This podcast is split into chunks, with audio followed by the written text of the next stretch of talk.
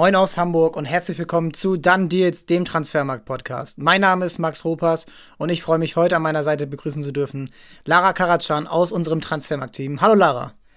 Hallo. Ja, wir haben heute was Besonderes vor. Zum Abschluss der Hinrunde, zum Abschluss des Jahres im Clubfußball wollen wir mit, äh, gegeneinander, miteinander die ja, die Predictions für die Top 5 Ligen machen. Wir wollen gucken, okay, wer kann es ähm, zur Meisterschaft äh, erreichen, wer kann die Meisterschaft gewinnen, wer kann äh, in die europäischen Wettbewerbe kommen, wer steigt ab und wer wird Spieler der Saison. Lara, was hat dich am Wochenende am meisten interessiert aus diesen Top 5 Ligen? Welche Storyline? Mm, ich glaube, dass von Man City in der letzten Minute, dass sie dann doch noch äh, die Niederlage einstecken mussten nach einem äh, Kontertor, was sie bekommen haben. Ähm, dadurch ist dann Arsenal mh, mm, wird auf der Tabellenspitze überwintern. Ich glaube, mit, mit Haaland und Co. hat man das sich vielleicht anders erwartet, dass die, die Premier League wieder ähm, ja, einfach zerstören werden, quasi. Aber kam anders, auch am Wochenende. Ja, also es sind jetzt fünf Punkte. Die haben beide ja. noch ein Spiel weniger als die Konkurrenz. Das ist gegeneinander. Und ähm, ich habe leider immer noch nicht sehen können, ob und wann das Spiel, ähm, wann das Spiel nachgeholt wird, aber natürlich nach der Weltmeisterschaft im neuen Jahr, aber es ist noch nicht klar wann. Und das ist im Emirates. Das heißt, Arsenal hat gute Chancen, sich dort um noch weitere drei Punkte abzusetzen. Und das ist schon vielleicht so ein erster kleiner Vorentscheid. Und wie du gesagt hast, City hat letztes Jahr äh, fast wieder 100 Punkte geholt. Liverpool war natürlich knapp dran. Aber durch den Haaland-Transfer hätte man eben gedacht, okay, jetzt haben sie eben genau für solche Spiele den Spieler, der dann eben das entscheidende 2 zu 1 macht. Hat er jetzt gestern nicht gemacht, vorgestern. Und das ist jetzt auch nicht ihm allein anzulasten, kam aus einer Verletzung. Es kann nicht immer nur an einem Spieler liegen. Und er hat ja auch schon genügend Tore geschossen. Aber es ist echt interessant, dass City ja nur 32 Punkte mhm. hat. Aber ich finde fast interessanter ist, dass Arsenal aus 42 möglichen 37 Punkte geholt hat und einfach nicht zu stoppen scheint und diese Mannschaft so ineinander greift, wie es, ja, vielleicht äh, zuletzt wirklich nur das, ähm, das Man City der, der letzten fünf Jahre geschafft hat und Liverpool in den ein, zwei Jahren, wo sie ja auch an die knapp 100 Punkte gekommen sind. Drei Jahre waren es sogar. Also Arsenal ist da komplett wieder angekommen und ich glaube, dieses Jahr kann man auf jeden Fall schon mal für die Champions League planen. Zumindest dieses Jahr, ja. Genau. Aber woran, woran machst du das fest eigentlich? Bei Arsenal. Arsenal. Mhm. Ich würde sagen, dann kommen wir ja direkt mal schon ähm, zur Prediction, zum Ranking. Mhm. Denn passenderweise habe ich Arsenal als Meister in der Premier League getippt. Und deshalb habe ich gefragt. Ja, und ich bin da echt überzeugt, dass die Mannschaft genau die richtigen Transfers im Sommer getätigt hat. Sie haben aufeinander aufgebaut. Es ist spätestens seit letzter Saison eine klare Kurve nach oben zu erkennen. Die Mannschaft hätte letztes Jahr schon die Champions League erreichen sollen. Ich will jetzt nicht sagen müssen, dafür ist die Mannschaft im Vergleich zu Tottenham einfach nicht so erfahren gewesen. Aber jetzt die Transfers, Jesus, genau der richtige Stürmer für dieses Arsenal-System. Ähm, Eben nicht so ein groß. Haaland würde vielleicht da nicht so reinpassen. So gut er ist, er würde auch da seine Tore erzielen. Das hat er auch bei Dortmund geschafft. Aber ich glaube, bei Arsenal ist ein Jesus vielleicht besser aufgehoben, als er das auch bei City war. Und genauso ein Sinchenko, genau auch den, die Weiterentwicklung von Martinelli, von Oedegaard, von Saka. Ähm, hinten eine stabile Verteidigung. Und ich finde, Ateta hat auch den ich fand es zum Beispiel sehr überzeugend, wie sie bei Chelsea gespielt haben letzte Woche. Und da ist so eine stabile Grundhaltung in dieser Mannschaft, dass du eben, du kriegst immer deine Torchancen und du kriegst relativ wenig Gegentore. Sie haben wirklich, sie können sich auf einiges verlassen. Äh, auf fast jeden Spieler können sie sich verlassen. Sie haben auch nicht so viel Verletzungspech, das kommt natürlich dazu. Das kann vielleicht doch mal in der Rückrunde anders werden. Das kann auch mal, wenn es dann Erinner dich mal an Liverpool vor drei, vier Jahren, wo sie dann ganz knapp nicht Meister geworden sind. Das waren dann diese dreckigen Spiele im Januar irgendwo bei Newcastle oder bei West Ham, die dann eben zu einem Unentschieden geführt haben. Das kann alles noch kommen. Man City kennt das, die wissen, wie sie ähm, so eine Saison spielen und da immer ihre 90 Punkte holen. Und das ist halt bei Arsenal vielleicht noch nicht so. Aber bisher sehe ich, haben sie ja auch noch nicht bewiesen, dass sie es nicht können. Und das glaube ich eben, dass sie jetzt dieses Jahr dran sind, dass sie das einfache Programm haben. City hat die Champions League, da wollen sie auf jeden Fall gewinnen. Ich glaube, das würden sie 100 Mal eintauschen gegen die fünfte Meisterschaft in sieben Jahren. also, und das ist dann eben, glaube ich, der Punkt, wo ich sage, Arsenal kann es echt schaffen. Und es wäre ihnen zu gönnen. Aber darum, danach geht es ja nicht. Was hast du denn? Wen hast du denn getippt? Also ich glaube dennoch, dass Man City äh, Meister wird, aus dem einfachen Grund, weil sie einfach Erfahrene in diesem Titelkampf sind, nicht? Also Arsenal, da gebe ich dir recht, mit Ateta, obwohl der auch in den vorigen Jahren nicht immer um, unumstritten war, ähm, hat Arsenal gemeint, okay, wir halten fest, wir halten an ihm fest, wir halten an unserem Plan fest und dieses Jahr erntet man quasi die, die Früchte dafür. Ich bin aber dennoch der Überzeugung, dass das bis zum Saisonende nicht so halten wird. Ich glaube, dafür äh, ist die Truppe zu unerfahren, auch vielleicht Ateta in dieser Hinsicht zu unerfahren, muss ich ehrlich sagen. Und da hat einfach Guardiola und der Man City plus jetzt mit der Verstärkung von Haaland meiner Meinung nach dennoch äh, die Nase vorne. Ja, es wird wirklich echt spannend und ich fieber wirklich auf kein Clubduell mehr hin als auf dieses, äh, auf hm. dieses Nachholspiel und dann natürlich auch auf das Rückspiel. Und ich kann mir vorstellen, dass es dieses Jahr klappt. Also ja, die Erfahrung ist nicht da, aber oder nicht in dem Maß da, aber irgendwann irgendwann muss ich auch sagen, dass in der Premier League jedes Spiel so schwer ist und sie haben jetzt wirklich ganz, ganz schwere Dinge gewonnen. Gegen Liverpool haben sie, wo auch eine erfahrene Mannschaft auf der anderen Seite stand, haben sie die haben sie die äh, Punkte geholt. Sie haben sie gegen Tottenham geholt, auch eine erfahrene Mannschaft mit einem wahnsinnig erfahrenen Trainer. Äh, Chelsea geschlagen und auch auswärts diese Leistung gebracht. Und sie haben nur gegen Manchester United verloren. Da hätte man, da kann man vielleicht sagen, ja, okay, mit ein bisschen mehr Abgezocktheit, mit ein bisschen mehr Cleverness äh, fängst du dir da nicht die Gegentore und spielst vielleicht unentschieden. Aber in 14 Spielen 12 Spiele zu gewinnen, 11 Gegentore nur zu kassieren, das ist schon aller Ehren wert. Und ich finde dann auch, dass diese Mannschaft es der Respekt gebührt, wenn sie mit fünf Punkten eben da sind, dass du auch als Titelkandidat siehst. Aber dann kommen wir doch mal eben zu den Mannschaften, gegen die sie auch dann in der meisten, äh, gegen die sie sich jetzt noch beweisen müssen, weil sie müssen überall noch mal hin. Und auf Rang 2 bis 4, wer wird denn die Champions League erreichen, Lara? Wen hast du da? Mm, Schaffen Sie das denn wenigstens? sind Sie da erfahren genug für? Dafür sind Sie erfahren genug, Max, in meiner Meinung. Also da habe ich tatsächlich Arsenal, äh, Newcastle. Ich gebe mal einen äh, Surprise-Kandidaten äh, rein. Aber auch United. Ich weiß, es ist derzeit sehr viel Unruhe mit Ronaldo und Co. Aber ich denke mir gerade so mit diesen neuen Superstars oder diese Shooting Stars wie Garnacho kann Erik Ten Hag da schon auch was nochmal für die Rückrunde rausholen. Ähm, dementsprechend Arsenal, United, Newcastle. Was denkst du? Ja, ich bin da bei zwei Teams nicht deiner Meinung. Ich habe City auf Rang 2. Dann habe ich Tottenham, die einfach, ich habe es jetzt schon häufiger gesagt, die, schön finde ich das nicht. Sie holen aber immer wieder die Punkte. Sie holen die Punkte jetzt auch gegen Leeds. Sie, sie schaffen das dann noch. Ja, sie holen die Punkte in Bournemouth und ich glaube, dann ist das von der mannschaftlichen Geschlossenheit, von der mannschaftlichen Stabilität.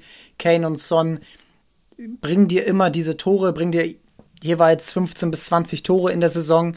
Du hast erfahrene Spieler im Mittelfeld, du hast einen erfahrenen Trainer, der auch eine lange Saison durchspielen kann, wenn man sich anschaut, was Antonio Conte nur in den äh, nur in den Ligen bisher erreicht hat in, in den Teams, wo er war. Also bei Inter einmal knapp Zweiter, Meister geworden, bei Chelsea Meister geworden, bei, bei Tottenham letztes Jahr die Champions League dann noch erreicht.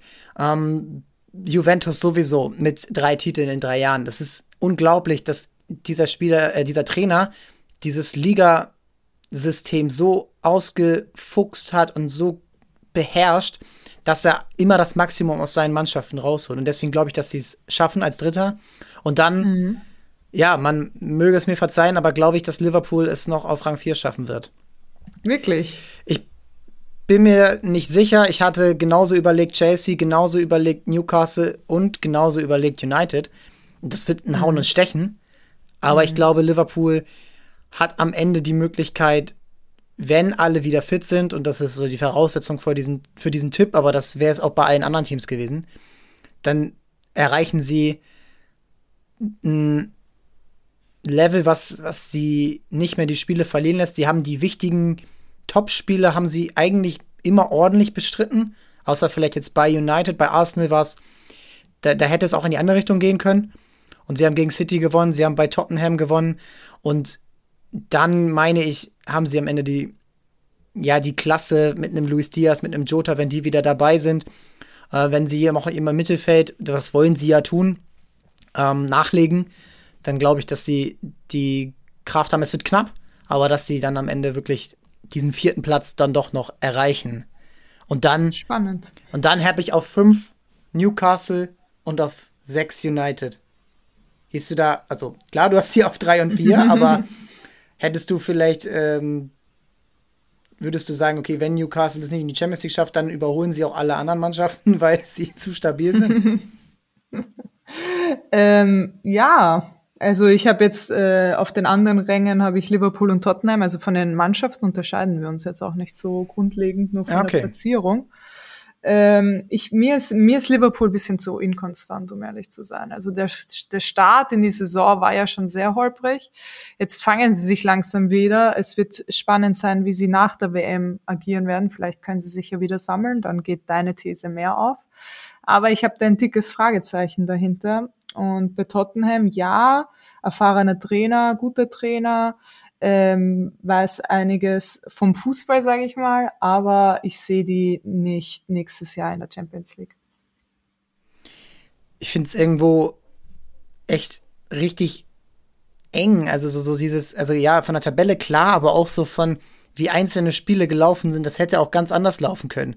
Das hätte auch gestern für United nicht zu einem 2 zu 1 bei Fulham reichen können. Und ja, dann bist du, gehst ganz anders in diese Winterpause rein. Und ich muss auch dann, wir kommen ja gleich noch auf, also wir haben ja beide Chasey nicht in den Top 6 und das ist dann ja auch irgendwie bezeichnend, dass eine Mannschaft, die ja unter Thomas Tuchel nicht absolut top performt hat, aber jetzt ja überhaupt nicht reinkommt und vor einem halben Jahr hätte das niemand für Möglichkeiten, dass man überhaupt darüber redet, dass Chelsea nicht die Europa League erreicht. Klar, Champions League Qualifikation in England ist immer schwer, weil so abzufallen und auch unter Graham Potter jetzt überhaupt keine mhm. Stabilität mehr zu haben und auch überhaupt keine wie, wie erkläre ich das? Also, da ist überhaupt keine Euphorie mehr, die so ein neuer Trainer ja eigentlich auslösen müsste. Und da stelle ich mir dann die übergeordnete Frage: Ist diese Trainerlassung vielleicht sogar nicht erfolgreich gewesen, sondern eher das Gegenteil? Also, hat den Erfolg noch vermindert. Ja, ich glaube, du hast einen ganz wichtigen Punkt angesprochen. Das ist die Stabilität und die Stabilität wird ja meistens von ganz oben äh, geführt und indem du deinen äh, Champions League Siegertrainer einfach so entlässt, quasi gefühlt aus dem Nichts, ähm, ist das jetzt nicht gerade ein Zeichen von Stabilität im ganzen Verein. Ich glaube, da hat Graham Potter nicht viel damit am Hut.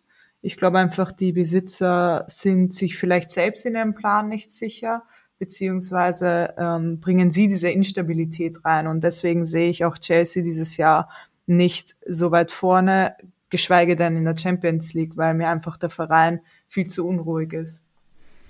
Ja, es wird so ein bisschen in der Champions League, wenn man kurz darauf kommt, ein Duell Not gegen Elend, wenn man sich auch Dortmund dann als Gegner ansieht.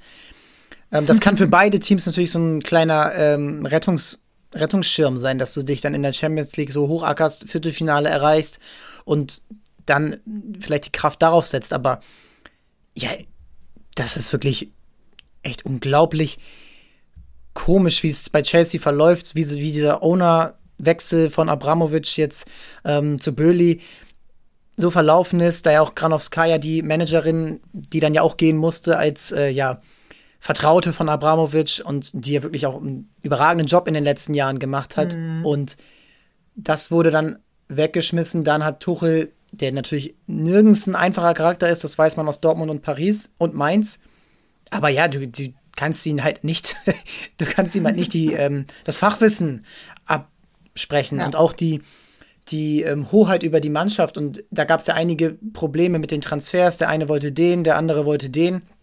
Und das ist dann ja auch kurz Zeit später schon in die Hose gegangen. Man hat, glaube ich, auch nur die erste Niederlage gegen eine schwächere Mannschaft, Zagreb war es dann, abgewartet. Und ich bin mir nicht sicher, ob das, ähm, ob das so weitergehen kann. Und der einzige Punkt ist wirklich ein radikaler Schnitt, vielleicht schon in der Wintertransferperiode, wo Graham Potter vielleicht ein paar Spieler bekommt. Man muss ihm die Zeit geben. Er kann da, wie du gesagt hast, nicht viel für.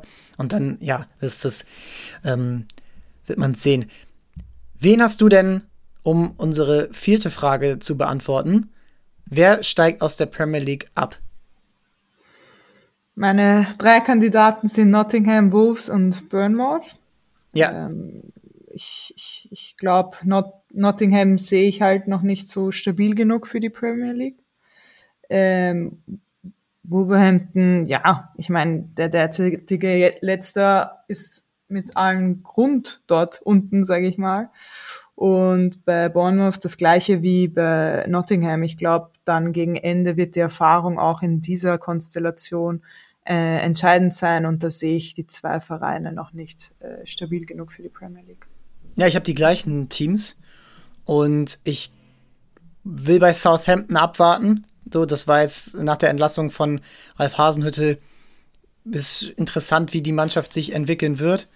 Und dann glaube ich auch, wie du schon sagst, nicht nur die Erfahrung vielleicht bei Bournemouth, die sie von aktuell Rang 14 auf dann 18 mindestens abstürzen lässt, sondern auch die Klasse. Denn West Ham hat deutlich mehr Klasse, Everton hat mehr Klasse, Leeds United hat in den guten Tagen auch richtig, richtig Potenzial, jeden zu schlagen. Und dann, ja, bist du dann halt schon bei, bei Southampton, die vielleicht dann auch eben durch, durch eine größere Stabilität und vielleicht dann auch durch Wintertransfers, die bei Bournemouth ja bekannterweise, da kommt nicht viel an Transfers.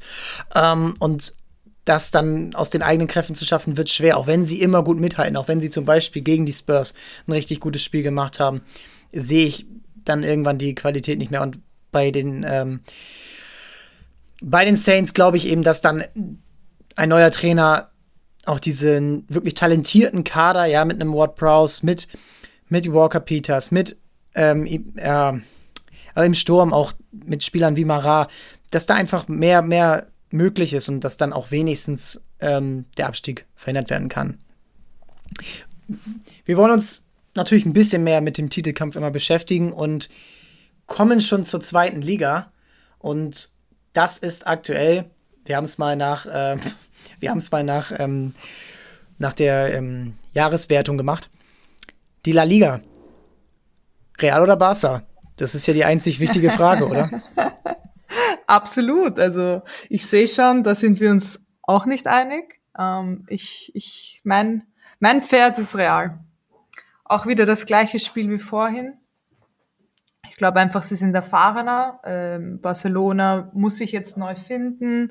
Äh, Xavi, erste Saison von Anfang an, dann Lewandowski, dann äh, auch bisschen neue, neue Marschroute gefühlt. Ich glaube, das wird bis zum Ende nicht reichen. Und das hat man auch im El Clasico gesehen, dass Real da in der Hinsicht meiner Meinung nach äh, stabiler ist, weil sie es auch schaffen, die jungen Spieler so gut zu integrieren.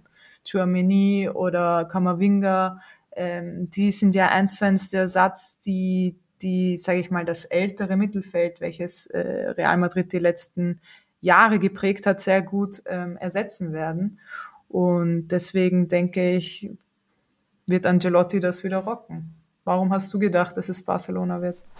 Ich weiß auch nicht so genau. Also es, ich bin mir auch ziemlich sicher, dass das lange so ähm, vorangehen wird, dass die sich lange bekämpfen, dass das immer zwei, drei Punkte Abstand sein werden. Aber was ich mir vorstellen kann, ist, dass Barcelona am Ende ein bisschen mehr Körner hat, dass sie vielleicht auch durch dieses Champions League aus jetzt eben sich auf die Liga konzentrieren können, während Real Madrid, ja, sie müssen im Achtelfinale direkt gegen Liverpool ran. Ja, sie müssen, sie müssen auch schon, du hast diese Erfahrung angesprochen, das kommt durch ältere Spieler wie ein Benzema, der jetzt schon Schwierigkeiten hat, fit zu bleiben.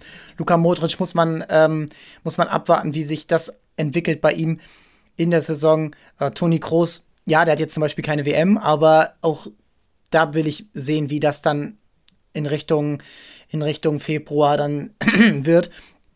Und ich glaube auch gar nicht, dass das direkte Duell Rea das Genick brechen wird, wenn man es so hart ausdrücken will, sondern eher so Spiele ähm, gegen, gegen Rang, Tabellen, äh, Tabellenrang 10 bis 14, wo du dann eben dich sehr, sehr schwer tust, wo du, ähm, ja, jetzt auch gegen Cadiz war es auch kein, kein Glanzstück, ja, und ähm, gegen Mannschaften dann ja, Getafe, Villarreal, ähm, Rayo Vallecano. Du hast immer so ein bisschen ähm, das Gefühl, dass Real Madrid das nicht so ernst nimmt. Das, das sieht man ja auch am Torverhältnis. Das ist bei Barcelona deutlich stärker mit 28 plus im Vergleich zu Real Madrids plus 19.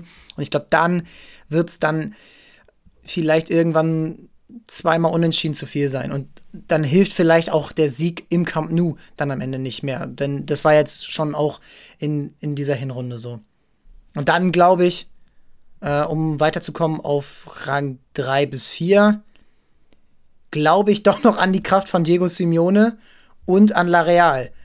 Real Sociedad. Ich glaube, meinst du, wie wird, schätzt du Real Sociedad ein? Meinst du, die haben dieses Jahr diese, diesen nächsten Schritt getan, um echt jetzt auch bei Sevilla gewonnen?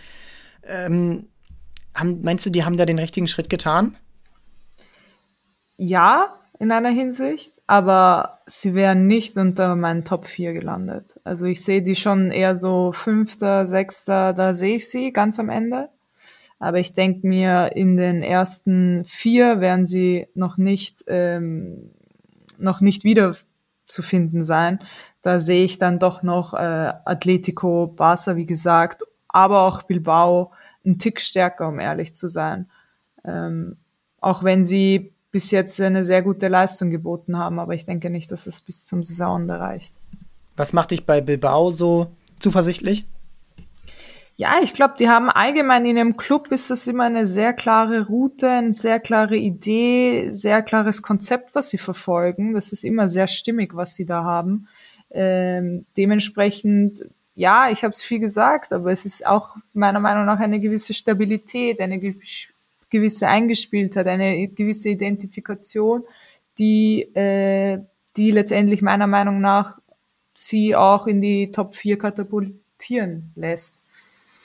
Was denkst du? Ich kann es mir auch vorstellen. Ich muss sagen, äh, Athletik hängt bei mir so ein bisschen hinten dran, weil ich es vielleicht auch nicht komplett ähm, einschätzen kann kann, wie es dann wirklich auch in so einer Rückrunde funktioniert. Sie haben den Vorteil, nicht international zu spielen.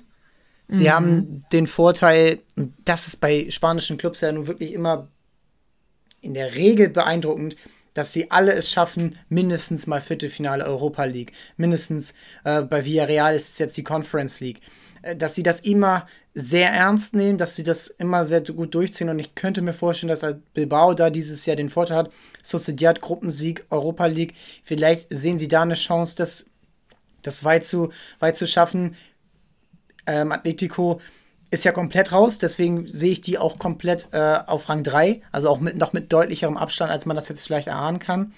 Aber dann, ja, sehe ich es gar nicht, ähm, sehe es gar nicht so unwahrscheinlich.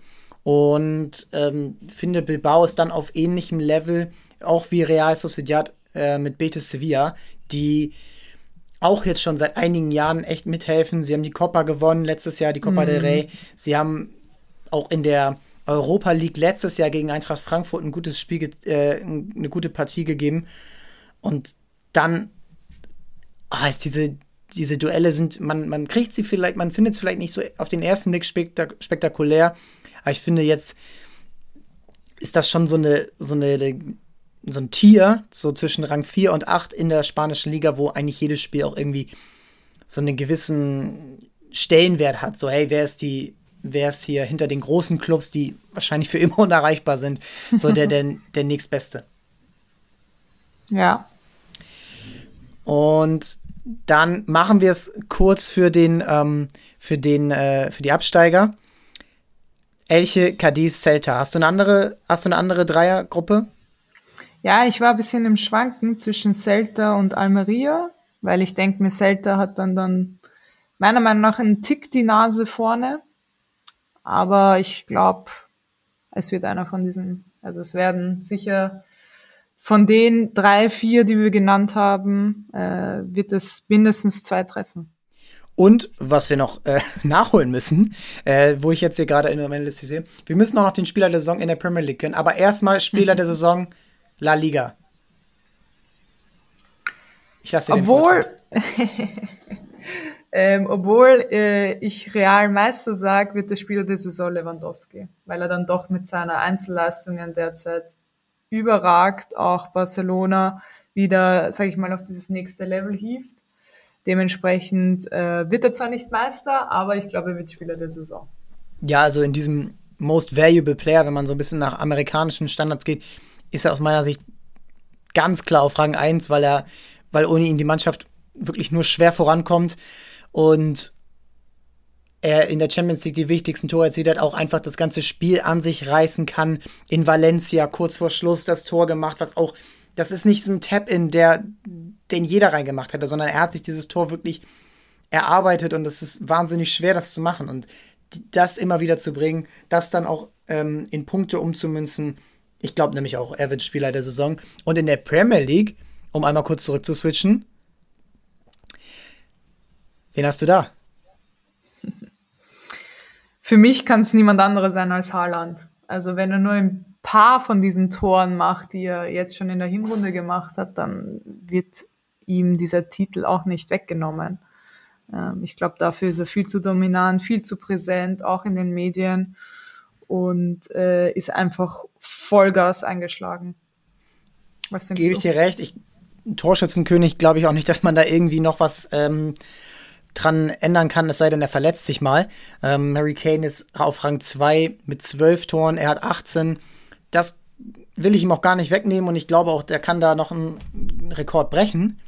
Aber ich finde, er muss auch in den wichtigen Spielen dann treffen. Und ja, das ist dann vielleicht ein bisschen unfair und vielleicht so ein bisschen an einer Leistung gemessen, aber beispielsweise hat er in Liverpool nicht getroffen. Er beispielsweise hat er jetzt auch dann in engen Spielen gestern nicht getroffen. Ich habe vorhin gesagt, das kann man ihm nicht ähm, dran drehen. Aber aus meiner Sicht muss, und da kommen wir auch zu meinem Meistertipp, muss da dann auch die Meisterschaft kommen. Es geht jetzt rein um die Premier League. Und ich kann mir auch bei ihm vorstellen, dass es, wenn es dann eng wird und wenn es dann wirklich im Champions League ähm, K.O.-Modus Viertelfinale, Halbfinale geht, dass er vielleicht dann, er hat den Torschützentitel sicher, dass man ihn dann vielleicht mal rausnimmt. Und ich bin dann auch bei einem Norweger gelandet, aber Martin Oedegaard, der für mich jetzt am Wochenende auch nochmal gezeigt hat, dass das einfach eine unglaubliche Entwicklung ist, dass er nach diesem ganzen Hype, den er mit 14, 15 ähm, ja. ertragen musste, eine unglaubliche Entwicklung ist, die er genommen hat ähm, in, in Holland, dann bei La Real und jetzt auch seit ein paar Jahren bei Arsenal immer weiter geht, immer weiter die Mannschaft trägt, immer mehr Verantwortung übernimmt jetzt auch die Tore erzielt. Und ich glaube, dass das dann ein bisschen mehr die, ähm, die Voter auf seine Seite bringt. Aber das wird, das kann in beide Richtungen gehen. Das ist natürlich vollkommen, vollkommen. Aber du klar. denkst, du denkst nur, wenn Arsenal Meister wird, oder? Ja, es hängt davon ab. Also es kann auch, wenn es jetzt ganz knapp am Ende wird, kann es dann auch ähm, vielleicht für ihn so ein ähm, so ein Zeichen sein. Das kommt natürlich auch ein bisschen auf die Statistiken an, wie sich das sich entwickelt und da muss man jetzt natürlich sagen, zum aktuellen Zeitpunkt, wenn man sich auch mal die Scorerliste anguckt, da ist, da ist Haaland natürlich auch Erster. Ähm, da ist er jetzt vielleicht nicht der, der herausragende, herausragende Spieler mit acht Scorerpunkten, sechs Toren und zwei Vorlagen, aber ich finde, er gibt halt auch viel diese Pässe vor dem letzten Pass und vielleicht ist es dann auch am Ende, ähm, vielleicht ist es dann am Ende vielleicht doch Saka, der vielleicht ein bisschen stärker wird. Also das, das muss sich herauskristallisieren. Und ich glaube aber, dass Oedegaard so in diesen Top-Spielen vielleicht schon etwas weiter ist als ein Saka, der, ähm, mhm. der dann vielleicht in diesem Spiel noch nicht. Ah, es ist schwer zu sagen. Also es wird wirklich richtig spannend und auch da wieder Mannschaftsleistung Arsenal ist, ähm, ist einfach überragend und am Ende kann man dann vielleicht auch kann man dann vielleicht auch gar keinen so richtig rausheben. Aber ich glaube, Oedegaard geht noch mal den nächsten Schritt in der Rückrunde. Ja, und dann ähm, machen wir es weiter in Richtung Bundesliga. Rang 3 in der, in der internationalen Wertung. Ich glaube, bei der Meisterschaft können wir es kurz machen, oder? Ja, Bayern, was sonst, ne?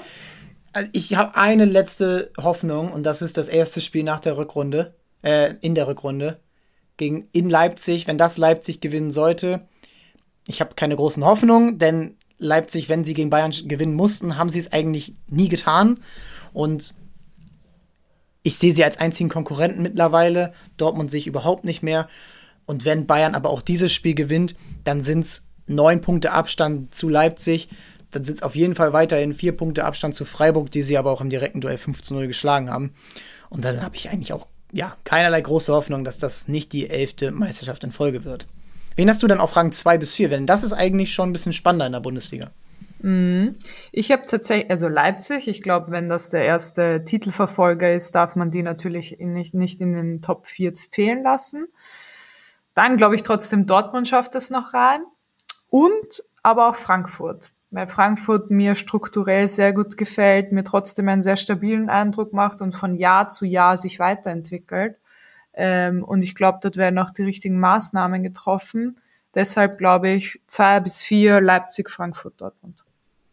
Ich habe geschwankt bis zum Schluss zwischen Frankfurt und Dortmund. Und das lässt darauf vermuten, dass ich noch einen anderen, äh, anderen in den Top 4 habe. Und das ist Freiburg, denn ich glaube, Freiburg, auch wenn sie in Spielen wie gegen, wie gegen die Bayern oft chancenlos sind, auch in Dortmund ja eigentlich oft verlieren. Äh, gegen, gegen Leipzig muss man dann mal sehen, wie sich das in der Rückrunde zeigt. Aber ich glaube, sie schaffen es dieses Jahr. Sie hätten es letztes Jahr fast geschafft. Und ich glaube, dieses Jahr haben sie diese Reife. Einziger Haken ist, glaube ich, so für mich, so wie weit kommen sie international? Wird das vielleicht noch ein bisschen anstrengend? So, aber ich glaube, dieses Jahr haben sie wirklich die Stabilität und auch die Breite im Kader, um ja so ein, so ein Doppelritt auszuhalten und dann auch vielleicht, du hast Frankfurt angesprochen, ich, wie gesagt, das wird ganz knapp, eher zwischen Dortmund, finde ich. Aber ich glaube, dann ist Freiburg, ja, man hat es jetzt auch gestern wieder erlebt. So, sie, sie, sie machen einfach ihren Job und sie haben einfach ähm, auch da ruhig mal die alten Folgen jetzt anhören zum Marktwert-Update äh, von der letzten Woche. Freiburg schafft es einfach, das Beste aus den Spielern rauszuholen, selbst wenn die irgendwo anders nicht funktioniert haben. Und ich glaube, dieses Jahr, das ist so ein Ziel, was sie sich jetzt gerade nach dem Ende der letzten Saison, was durch Pokalfinal verloren und eben dieses Jahr aus der Hand geben, schon ein bisschen des vierten Platzes, das, das wird, glaube ich, dieses Jahr etwas besser. Und Frankfurt, muss man ja auch sagen, die Europa League letztes Jahr gewonnen, das ist überragend. Jetzt auch Champions League wieder ähm, alles erreicht, was man erreichen konnte und was schon wieder über das ähm, Vorstellbare hinausgeht. Aber in der Liga haben sie mir zu viele Punkte liegen lassen in Bochum. Ja, jetzt auch gestern gegen Mainz. Das muss auch mal ein Sieg sein. Ne? Und dann ist es dann einfach dann vielleicht noch ein Schritt zu früh und Rang 5 wäre auch überhaupt kein Drama. Wie gesagt, ich habe sie lange auf Rang 4 gehabt und glaube dann aber doch, Dortmund, wenn es da jetzt gar nicht mehr läuft, sie sind immer noch dabei, kann ich mir fast vorstellen, dass es vielleicht noch mal einen Trainerwechsel gibt und dann ähm, mit so einem Effekt, das ist jetzt nichts Schönes oder nichts äh, Beeindruckendes, dass du mit dem Kader dann irgendwie doch noch Vierter wirst. Aber ich glaube, so wird es dann am Ende wieder laufen, weil ähm, Dortmund die Champions League auf gar keinen Fall verpassen darf bei der wirtschaftlichen Lage gerade. Ähm, und dann auch das auch zum Beispiel, könnten sie Bellingham nicht so teuer verkaufen, wenn sie auf die Annahmen so angewiesen sind. Das ist ja dieses, äh, dieser Teufelskreis dann. Und ich glaube, da wird Dortmund alles dran setzen, um das zu vermeiden. Wen Absolut. Hast du, wen hast du denn in der Europa League? Ähm, Gladbach, weil ich mir denke, dass sie das immer irgendwie dann noch hinbekommen, aber auch Freiburg, weil ich sie auch ähnlich wie Frankfurt sehe. Und du sagst ja auch, ähm, man holt immer das Maximum aus den Spielern raus. Es ist aber auch eine Person geschuldet meistens und das ist Streich. Und wenn du Streich arbeiten lässt, dann holt er das auch raus. Und ich glaube, das macht auch dieses Erfolgsgeheimnis bisschen aus. Deswegen sehe ich das ähnlich wie Frankfurt, ähm, dass sie sich immer jedes Jahr, jede Saison weiterentwickeln und auch immer weiter nach oben kratzen. Nur da äh, ist die Struktur noch nicht so breit aufgestellt wie in Frankfurt, meiner Meinung nach. Deswegen sehe ich sie dann äh, auf dem fünften oder sechsten Platz. Was denkst du? Ich habe auch dann auf Rang 6 Gladbach, weil mir gerade jetzt die letzten Spiele gezeigt haben, auch da, was du gerade gesagt hast, arbeiten lassen. Daniel Farke mal arbeiten lassen. Der hat eine Mannschaft übernommen, die jetzt wirklich ja, zwei Jahre in Folge kein schönes Trainerende hatte. Mit Rose erst und dann jetzt mit Hütter. Äh, immer noch einen talentierten Kader, immer noch ähm, eine, ja, eine Identität, die nicht viele Clubs in der Bundesliga so haben, auf dem Level. Tyram ist wieder in Topform. Er ist jetzt auch gerade für die WM noch nominiert worden. Ähm, Kone, Weigel, auch der hat sicherlich noch ein bisschen ähm, Eingewöhnungszeit äh, verdient. In der Innenverteidigung funktioniert es auch besser. Du hast äh, Jan Sommer, der dann hoffentlich in der Rückrunde wieder fit ist, der dir immer Punkte ähm, erhalten wird. Und dann sehe ich sie im Vergleich zu Union, die wir jetzt beide nicht mehr in den Top 6 haben, einfach auch qualitativ stärker. Und Union, ja, vor drei oder nicht mal vor drei Wochen, vor zwei Wochen hätte ich gesagt, okay, das wird auf jeden Fall die Europa League und bis zur Champions League ist es nicht weit. Aber die letzten Spiele haben dann schon gezeigt, das muss halt alles bei denen zusammenpassen. Die müssen 1 zu 0 in Führung gehen. Sonst ist es sehr, sehr schwer für diese Mannschaften, nur einen Punkt zu holen. Und das ist dann vielleicht einfach zu wenig.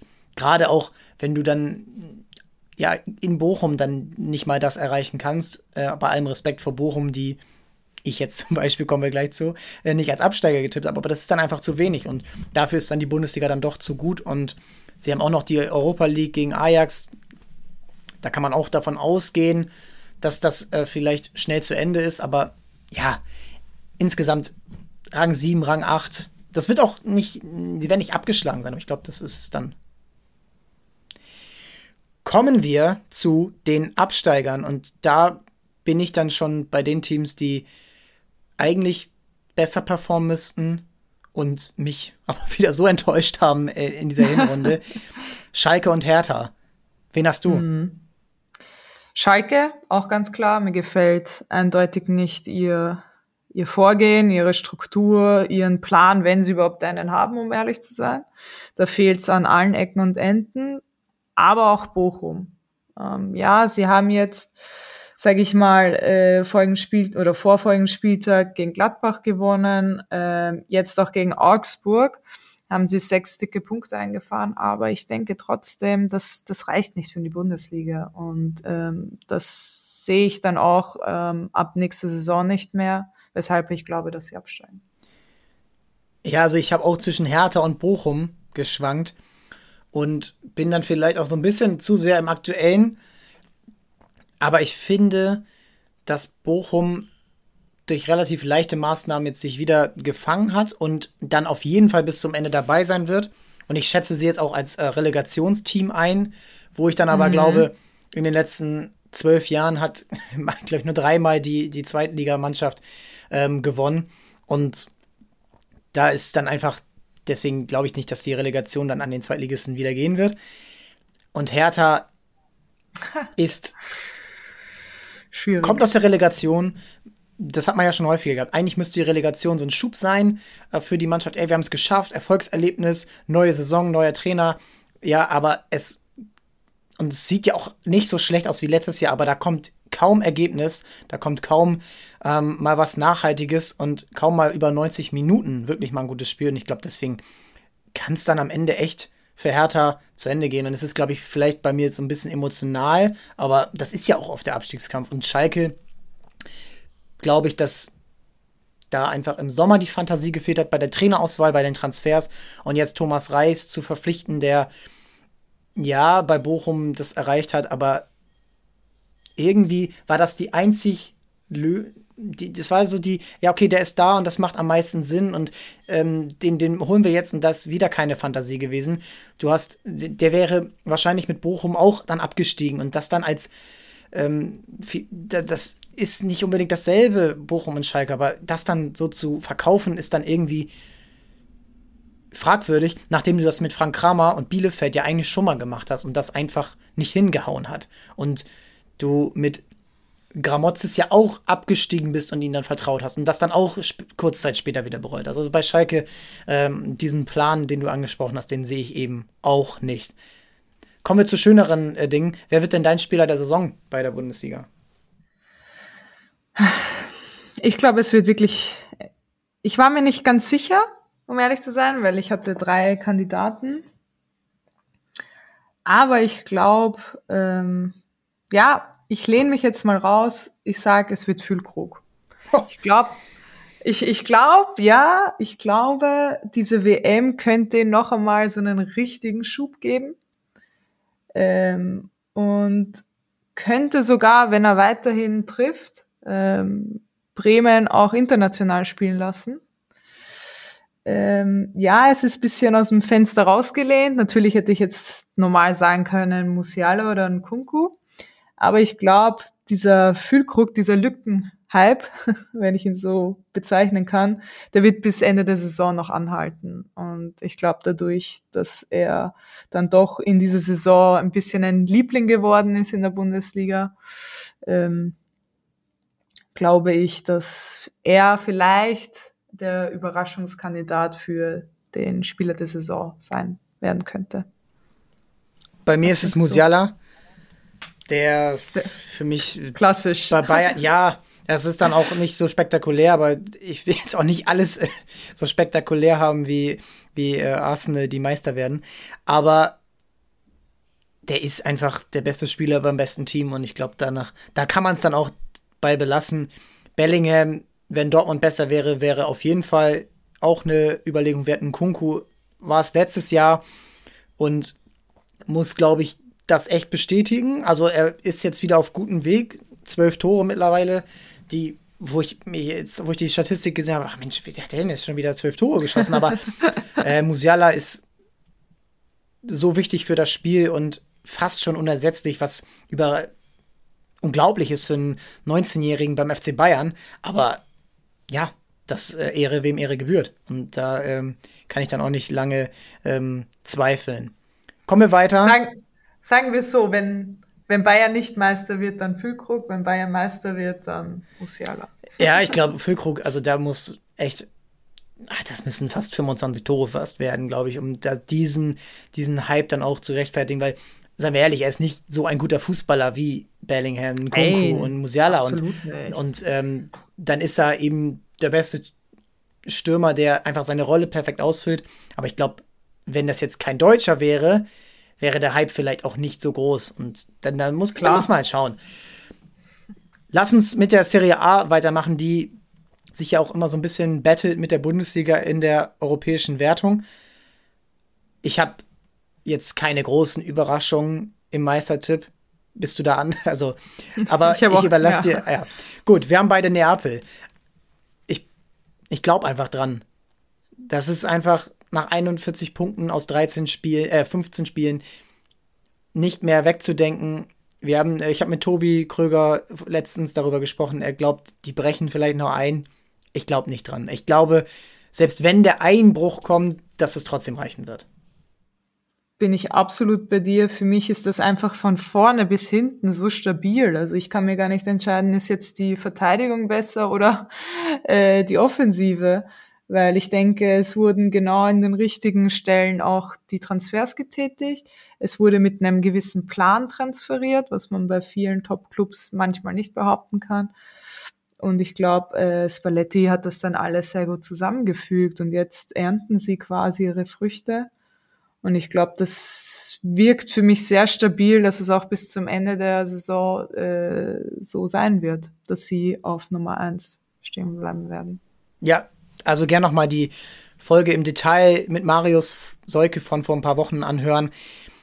Da haben wir es nochmal ein bisschen genauer beleuchtet, auch die Vereine, die dahinter sind.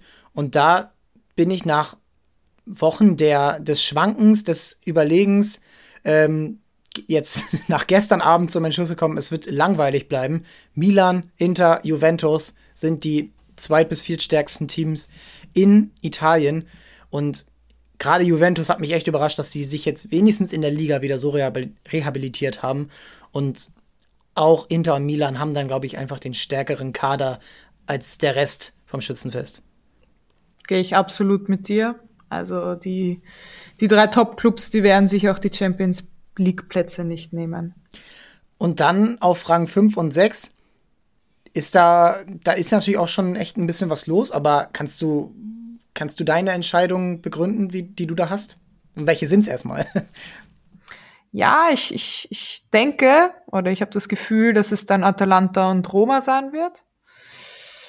Ich war auch im Schwanken natürlich mit Lazio, die sind ja derzeit Vierter, aber ich denke mir, ähm, Atalanta hat einfach seine Philosophie, die sie einfach seit Jahren durchziehen gefühlt.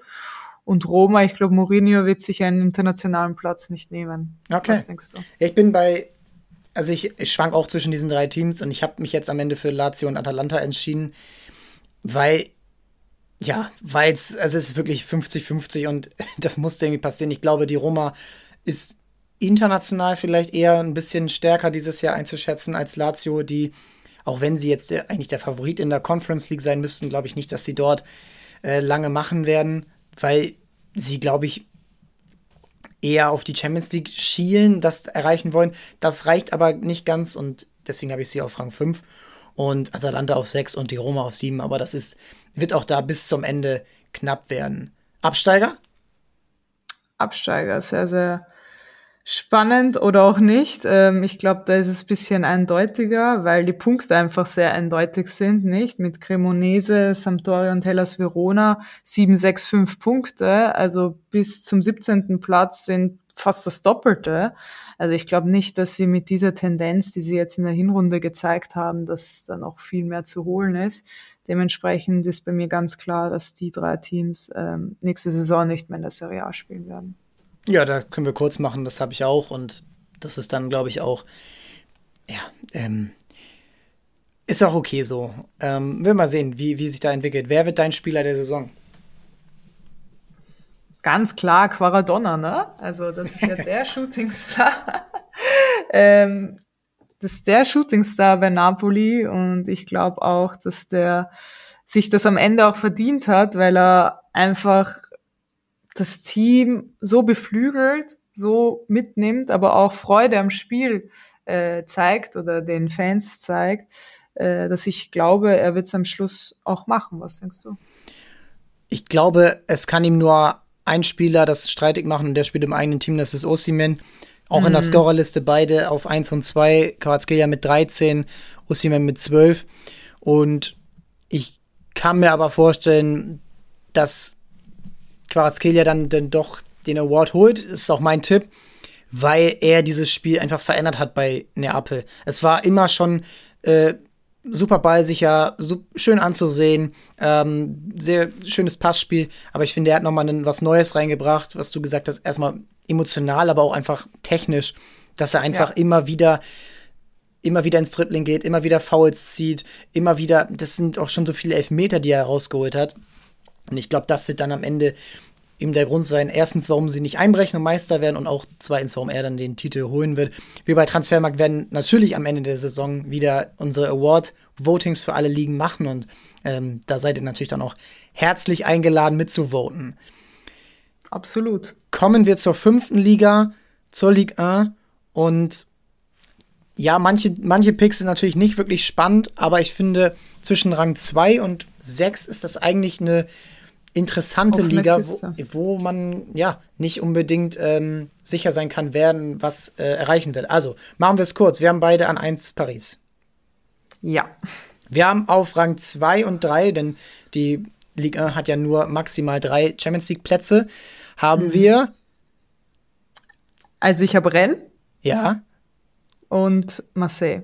Okay, ich, ich vertraue Lens. Ich glaube, sie können es halten und werden den zweiten Platz holen und dann, glaube ich, Marseille setzt sich dann am Ende durch und wird Dritter. Spannend. Warum Lens? Warum glaubst du, werden sie stabil bleiben? Sie haben die direkten Duelle bereits gut für mhm. sich ähm, gemacht. Sie haben jetzt ähm, wieder gegen, gegen Clermont auch gut funktioniert und sie haben gute Transfers getätigt. Die Openda aus, aus Brügge geholt. Ähm, Sotoka ist ein, ja, eine eigene Art von von Mittelstürmer, sechs Tore, sechs Vorlagen. Auch finde ich wieder so ein, ja, fast so von, auch von seiner körperlichen Erscheinung so ein Giroud Light. der einfach auch Spieler äh, einsetzen kann um ihn herum.